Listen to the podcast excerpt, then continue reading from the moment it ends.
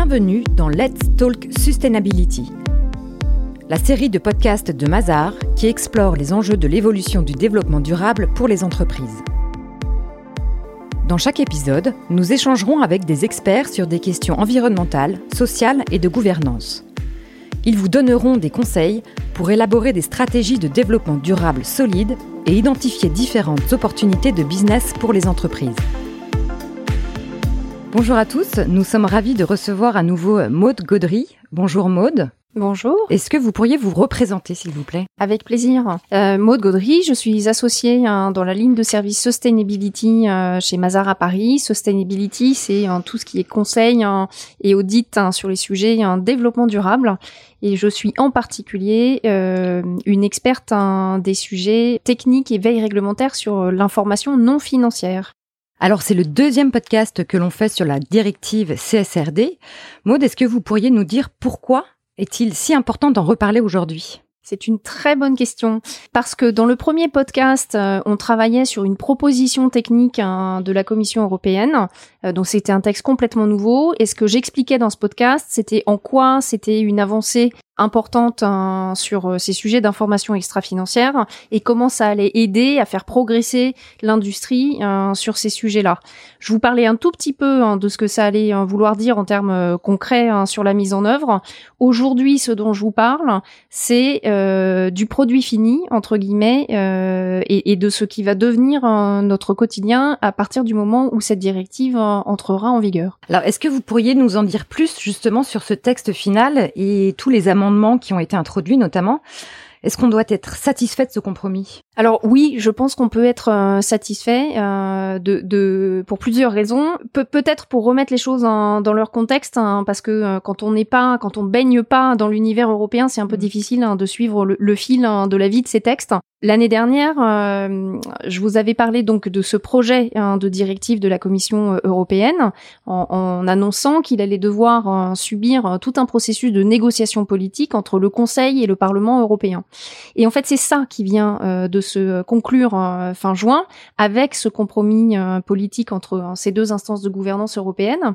Et le donc on est à l'issue des négociations et on arrive à la fin de toute négociation était évidemment un, arbitrage entre euh, euh, des choses qu'on laisse hein, et des choses hein, qu'on rajoute. Et on a enfin la vision hein, du texte définitif, qui est ce qui régira euh, à partir de 2024 l'exercice de reporting extra-financier. Donc on est vraiment au bout du au bout du chemin. Il reste une toute petite étape, mais qui est symbolique. c'est l'adoption définitive par le Parlement dans une, une assemblée plénière qui doit se tenir dans les jours qui viennent. Ce sera ensuite publié au journal officiel hein, et euh, vive à la vie, hein, il faudra qu'on vive avec. Voilà. Donc on comprend effectivement que nous avons désormais la version finale du texte, mais qu'est-ce qu'il faut en retenir concrètement? Alors, d'un point de vue très macro, euh, encore une fois, je pense qu'on peut être très satisfait de, ce texte final parce que euh, les fondamentaux qui avaient été introduits dans la proposition d'avril 2021 ont été confirmés et que les amendements qui ont été introduits euh, vont avoir pour effet d'apporter des précisions sur le fond euh, et de la souplesse dans la mise en œuvre. Donc, euh, il y aura toujours des gens pour critiquer, mais dans l'ensemble, c'est vraiment que, que du bonus hein, et, de l'amélioration. Donc concrètement, euh, si je vous donne un aperçu de ce qui est euh, couvert par la directive, commençons par les obligations. Ça introduit l'obligation pour les entreprises qui sont concernées, et je reviendrai hein, sur ce point en particulier un peu plus tard. elles devront donc publier un rapport de durabilité qui aura été préparé selon des normes standardisées, ce qui n'est pas le cas aujourd'hui, qu'on appelle les ESRS, euh, pour European Sustainability Reporting Standards. Alors, je, vous le dis une fois en entier, mais dans la suite, hein, je, vous parlerai des ESRS, euh, qui sont des normes qui sont préparées par l'EFRAG, hein, qui est un conseiller technique hein, de ces sujets-là euh, auprès de la Commission euh, européenne, Commission européenne qui ensuite adoptera ces standards.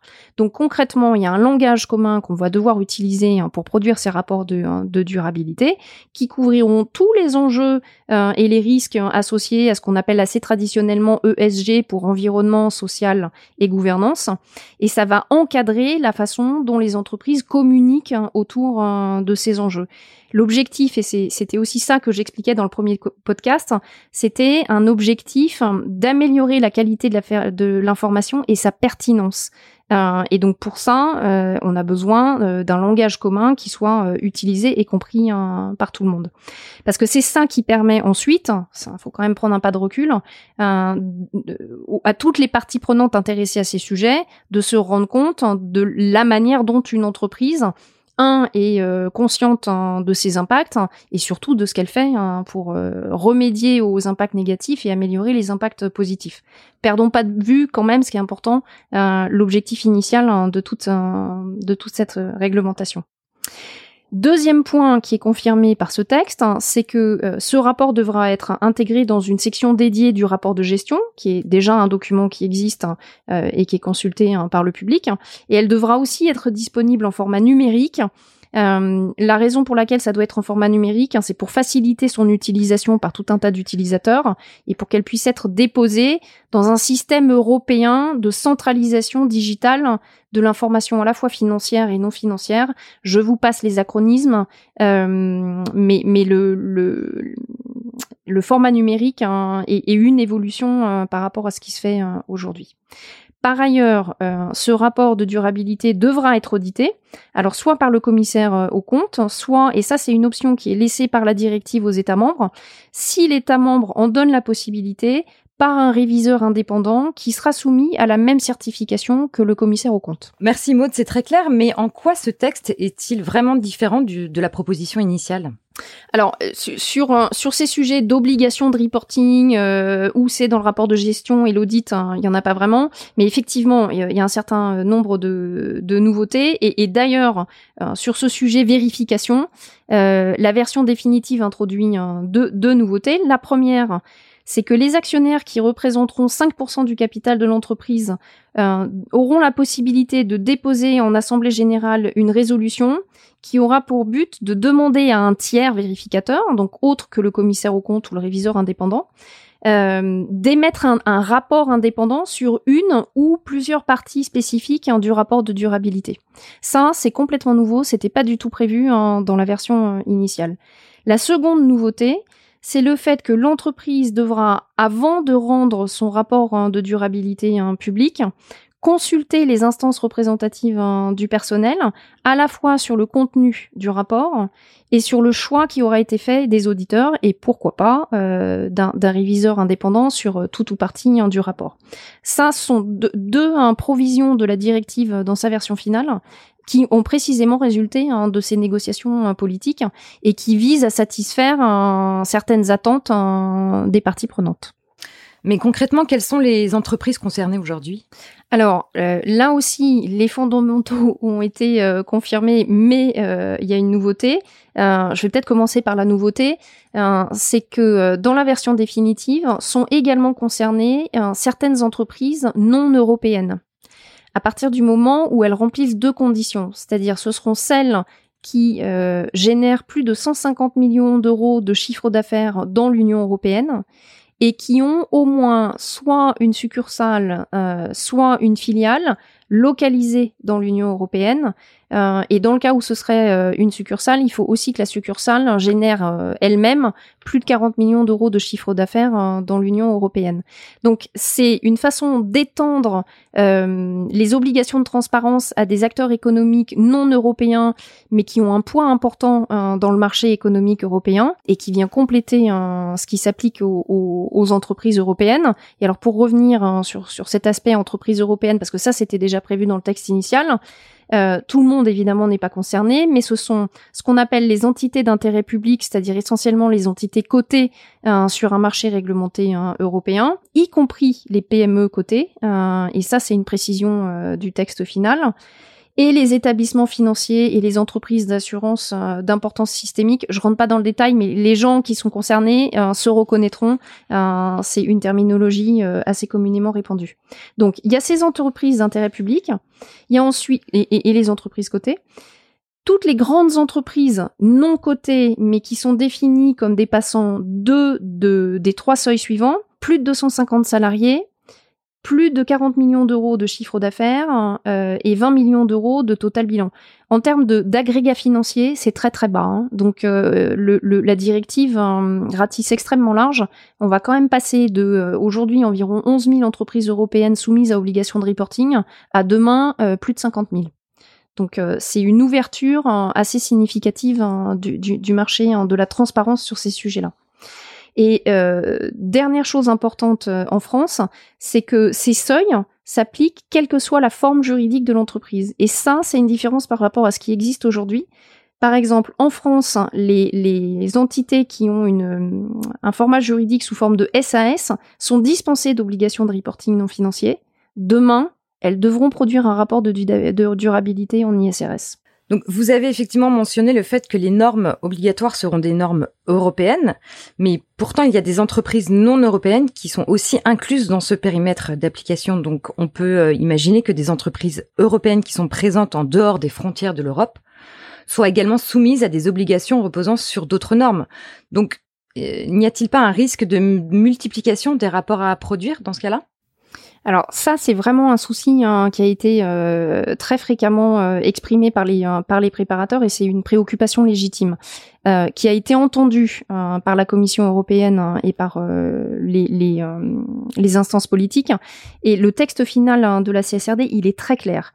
Les FRAG, donc ce conseiller technique de la Commission européenne sur l'élaboration des normes, non seulement a été confirmé dans son rôle euh, de normalisateurs européens. Donc euh, ça, c'est l'affirmation du fait qu'on aura des normes souveraines euh, en Europe, mais c'est assorti d'un mandat particulier qui est de s'assurer que les normes européennes ne soient pas différentes, ou en tout cas pas matériellement différentes, d'autres normes de reporting international. Le, le mandat de l'EFRAG, c'est vraiment de travailler autour de l'alignement des normes européennes avec un, ce qui existe au niveau international.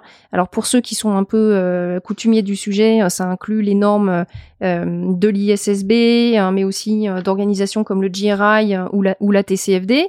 Chacun a une approche potentiellement un peu divergente des autres. Il est essentiel pour des raisons évidentes hein, de compétitivité des entreprises européennes, que toutes ces normes convergent et s'alignent. Donc ça, c'est le mandat qui est donné à l'EFRAG. Donc même si, pour le dire autrement, même s'il pourra y avoir, il y aura euh, différentes normes euh, au niveau européen international, elles auront suffisamment de points communs pour qu'on puisse considérer un système d'équivalence de normes. Et ça, c'est un autre point du dispositif hein, de, euh, de la CSRD, c'est qu'il est prévu que la Commission définisse de manière très officielle, sur la base hein, d'échanges et d'accords avec les autres euh, normalisateurs internationaux, un régime d'équivalence des normes. Concrètement, ce que ça veut dire, c'est que si les normes sont jugées équivalentes, si moi j'ai produit un rapport de durabilité en norme ESRS, euh, laquelle est jugée équivalente à la norme ISSB, je n'ai pas besoin de produire un autre rapport en format ISSB. Et donc ah, cette combinaison d'à la fois du mandat de l'EFRAG et euh, de, cet objectif d'adopter un régime d'équivalence hein, par la Commission européenne euh, per, devrait permettre d'éviter ce, cette, ce risque hein, de multiplication des, des rapports à produire, comme vous l'évoquiez, d'autant plus vrai pour les entreprises européennes que les normes européennes ont quand même une nette tendance à être beaucoup plus exigeantes que les normes internationales. Et donc, hein, si je suis en conformité avec quelque chose qui est plus exigeant que le reste, eh ben, par définition, je vais être dispensé hein, de rajouter de l'information pour être en conformité avec d'autres dispositifs. Donc très concrètement, euh, je pense que pour les entreprises européennes, euh, le, risque de multiplication des rapports est assez largement écarté par la directive. Que pouvez-vous nous dire du calendrier de mise en œuvre de ce texte final? Alors euh, c'est vraiment un point clé. en effet, ça fait partie des sujets qui ont été assouplis et c'est tant mieux parce que le, calendrier initial était particulièrement ambitieux. Alors d'abord, il a été décalé d'un an par rapport à la proposition d'avril 2021 et il est surtout désormais étalé dans le temps, et ça c'est très important. Donc les premières entreprises à, entre guillemets ouvrir le bal et à publier un rapport hein, de durabilité euh, en conformité avec euh, la CSRD, c'est toutes les entreprises qui sont aujourd'hui déjà soumises à une obligation de reporting euh, en Europe. Euh, avant la CSRD, il y avait une autre directive hein, qui, qui euh, introduisait ces, euh, ces, obligations de reporting. Donc il y a déjà à peu près 11 000 entreprises en Europe qui sont soumises à ces obligations. Ce sont celles-ci et seulement celles-ci qui devront démarrer dès l'exercice 2024. alors c'est des rapports qui seront publiés en tout début 2025. et donc concrètement, on parle, ça varie d'un État à un autre, mais en France, on parle des entreprises cotées euh, et des entreprises de plus de 500 salariés. De toute façon, elles se reconnaîtront. Ce sont celles qui publient euh, une déclaration de performance extra-financière euh, aujourd'hui. Donc ça, c'est la première année d'application. Elles sont suivies sur l'exercice 2025 par toutes les nouvelles entrantes dans le périmètre de la CSRD. Donc concrètement, ce sont des entreprises qui ont entre 250 et 500 salariés. Euh, qui aujourd'hui ne sont pas couvertes par ces obligations. Et les dernières à clore la marche, ce seront les PME cotées, euh, qui devront, elles, publier leur premier rapport euh, au titre de l'exercice 2026, mais pour lesquelles, et c'est seulement pour elles hein, qu'il y a une, une exception, la directive introduit la possibilité de décaler le premier exercice de mise en œuvre euh, de deux ans jusqu'à l'exercice 2028, euh, en justifiant des raisons de ce choix qui sont évidemment motivées par le fait qu'on parle de euh, petites entreprises, même si elles sont cotées, et qu'elles ont nécessairement besoin d'un peu plus de temps pour être prêtes. Et la raison de ce décalage tient au fait que les, les, premières normes ESRS e dont je vous ai parlé, qui devaient être adoptées dans le projet initial en octobre 2022, ne seront en fait adoptées qu'en juin 2023 et qu'on ne peut pas euh, vous donner les règles du jeu en juin d'une année pour l'appliquer à partir du 1er janvier de l'année suivante, hein, d'où le décalage hein, à l'exercice 2024. Hein, Alors merci Maude pour ces éléments sur le calendrier, mais pour finir, que recommanderiez-vous aux entreprises de faire dès à présent pour être au rendez-vous de ce calendrier? Alors pour les non-initiés, ça peut paraître euh, lointain, 2024, mais, mais concrètement, euh, c'est très très court. Euh, la recommandation principale, c'est de ne pas attendre que les premières normes officielles dont je viens de vous dire qu'elles seront adoptées en juin 2023 soient effectivement rendues publiques. Aujourd'hui, l'EFRAG a publié, et d'ailleurs sont soumises à consultation publique, très exposés sondages qui seront euh, les, futures normes. Alors c'est un peu comme le texte de la CSRD, hein, ça va être discuté, donc ça va changer euh, un peu ou beaucoup, euh, et la version finale ne ressemblera pas nécessairement exactement à ce qu'on voit aujourd'hui. Mais c'est très important de, s'y familiariser dès maintenant y compris pour les grandes entreprises hein, qui seront les, premières à, publier en 2024 parce qu'il va falloir qu'elles fassent une, analyse de l'écart entre ce qu'elles publient déjà, leurs pratiques actuelles, avec ce qu'elles devront publier en conformité avec ces normes.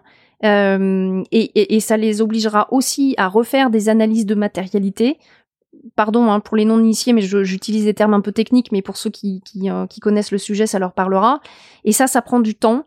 Et il faut pas attendre juin 2023 pour euh, un premier exercice de reporting en 2024. Donc il faut commencer euh, tout de suite à se familiariser avec ces, euh, ces, nouvelles normes.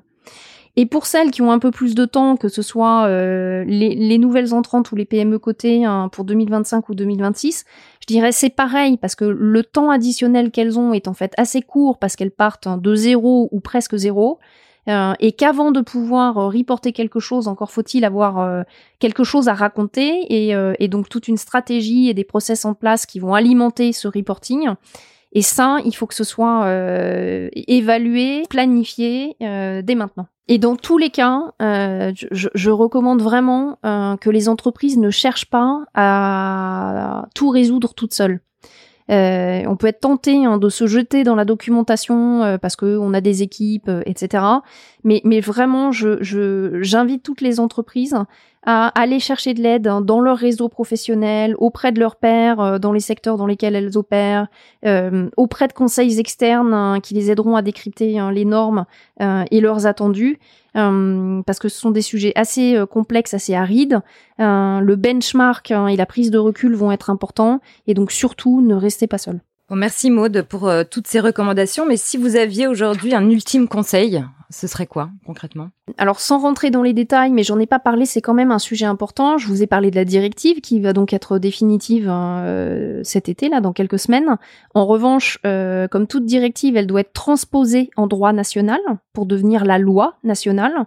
Et donc en France, ce qui fera autorité, c'est euh, la façon dont elle est transposée dans la loi nationale. Alors, théoriquement, l'État français a 18 mois pour transposer hein, la directive, euh, mais ils se sont déjà engagés à la transposer d'ici la fin de l'année. Donc, d'ici fin 2022, il faudra surveiller euh, la façon dont la directive est transposée en droit national. Il y a assez peu de choses qui peuvent changer parce que l'État français a peu de marge de manœuvre, mais quand même, euh, il faudra surveiller ça. Euh, en, toute fin, euh, en toute fin d'année ou tout début de, l'année prochaine. Euh, mais en l'occurrence, Mazar fera ça pour ses clients. on fera des, des communications adaptées et d'ailleurs pourquoi pas dans un, un troisième podcast hein, sur le sujet euh, CSRD. Euh, et, et d'ici là, de toute façon, euh, on va aussi publier notre baromètre annuel hein, sur les pratiques hein, de reporting extra-financier. et il y aura d'autres événements autour de ces sujets CSRD à la rentrée. Et donc j'espère que on vous y retrouvera nombreux. Eh bien, merci beaucoup Maude pour toutes vos explications. Euh, j'espère que nos auditeurs auront compris euh, le texte final de cette petite révolution. Je vous dis euh, à très vite. Merci beaucoup. À bientôt. Merci d'avoir écouté le podcast Let's Talk Sustainability. Pour suivre cette série, abonnez-vous sur votre application préférée ou rendez-vous sur mazar.fr.